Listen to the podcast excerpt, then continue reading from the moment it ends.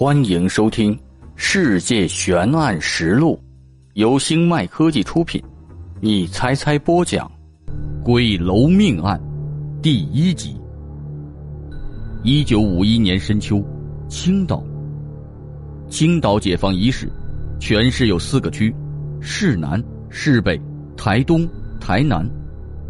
一九五一年八月十六日，经中央人民政府内务部批准，青岛市区。调整为市南、市北、台东、台西四方仓口六个区，其中市南区为机关、学校、住宅区，市北区为商业区，仓口、四方、台东为工业区，台西为码头区。市南区西侧紧挨着胶州湾，在灌南路南侧距海岸大约一华里，有一片稀稀疏疏的树林。二十世纪三十年代。有一个名叫安格拉默克尔的德国商人出资，在林中草地上建造了一栋两层楼，当地人称之为“小洋楼”。此后二十余年，房主几易其手，到一九五一年六月，由现在的房主百新人买下时，其价格便宜的简直令人难以置信，只有七百万元，还包括了小洋楼内的全部家具。那些家具，是当初默克尔从欧洲托运过来的正宗德国货。如果放在当时青岛的旧货行去出售，价钱肯定不止七百万元。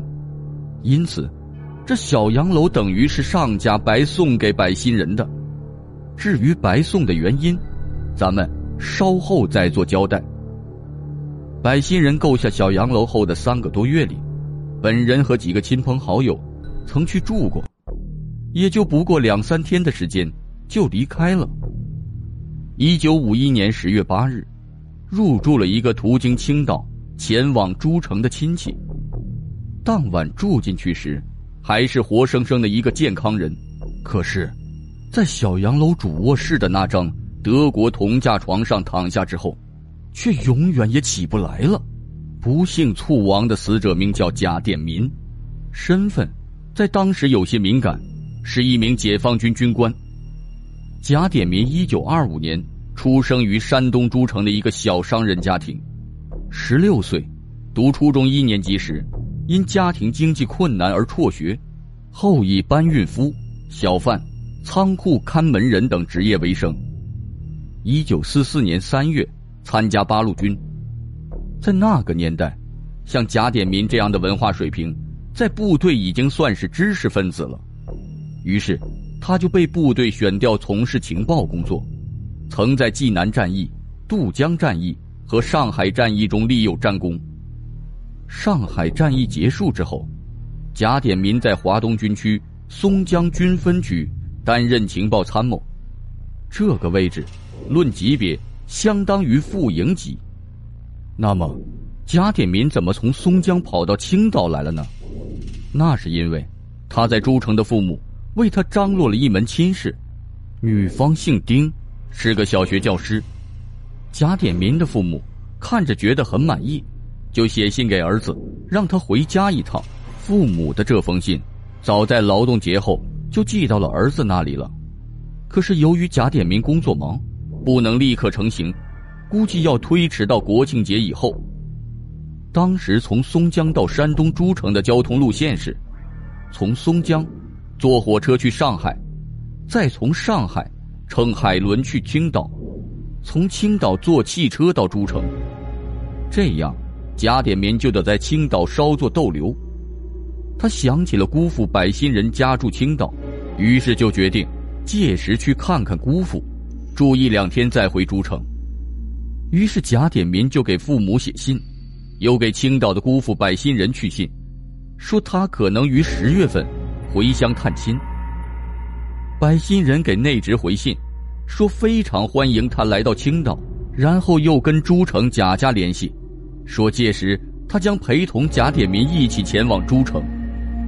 贾典民的姑姑贾桂芝，早年嫁到青岛，生了两个儿子，六年前患病不治而没。当时两个儿子都不满十岁，独自经营着一家纱厂的百新人。又要忙碌事业，又要照料年幼的儿子，其艰辛可想而知。因此，一应亲朋好友都劝其续弦，连朱成王妻娘家方面也再三相劝。可是百心人却对王妻念念不忘，绝不做再娶之想。为此，他赢得了朱成贾家方面的敬重。这次百心人你与途经青岛的贾典民一起前往诸城，对于贾家来说，这属于喜上加喜。百心人于是开始接待贾点民的工作。正好这时，有个朋友向其推荐冠县路那边的小洋楼。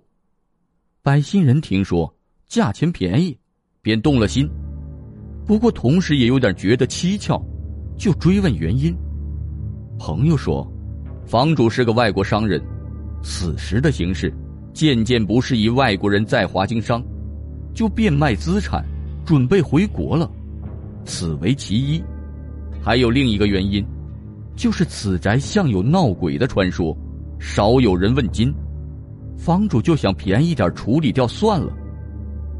百心人原是旧军人出身，不信世间有鬼神，当下便去看房，然后跟德国人签约付款，办理过户手续。九月下旬，百心人又接到了贾典民的来信。说他将于国庆节后回山东探亲，届时有一潍坊籍战友同行。于是两人一起从上海坐海轮到青岛后，小住了一两日，再分别前往诸城和潍坊。于是百心人就派人前往小洋楼打扫了一番，准备让贾典民和他的战友入住。贾典民和战友小黄，于十月二日离开松江驻地。十月五日，抵达青岛。百心人立马放下手头的事务，亲自前往码头迎接。两人久别重逢，自有一番亲热。当日中午，百心人在市北区大富豪饭店设宴款待客人，请了几个亲朋好友作陪。不过贾典民的战友小黄并未出席，因为他在码头登岸时。意外与当年一位姓汪的首长相遇，这位首长，一九四四年时的职务是营长，如今已是青岛驻军的旅长。汪旅长去码头送客，遇到小黄，这下真是大喜，二话不说就邀其去做客了。这样，百新人的宴席上就少了一位客人。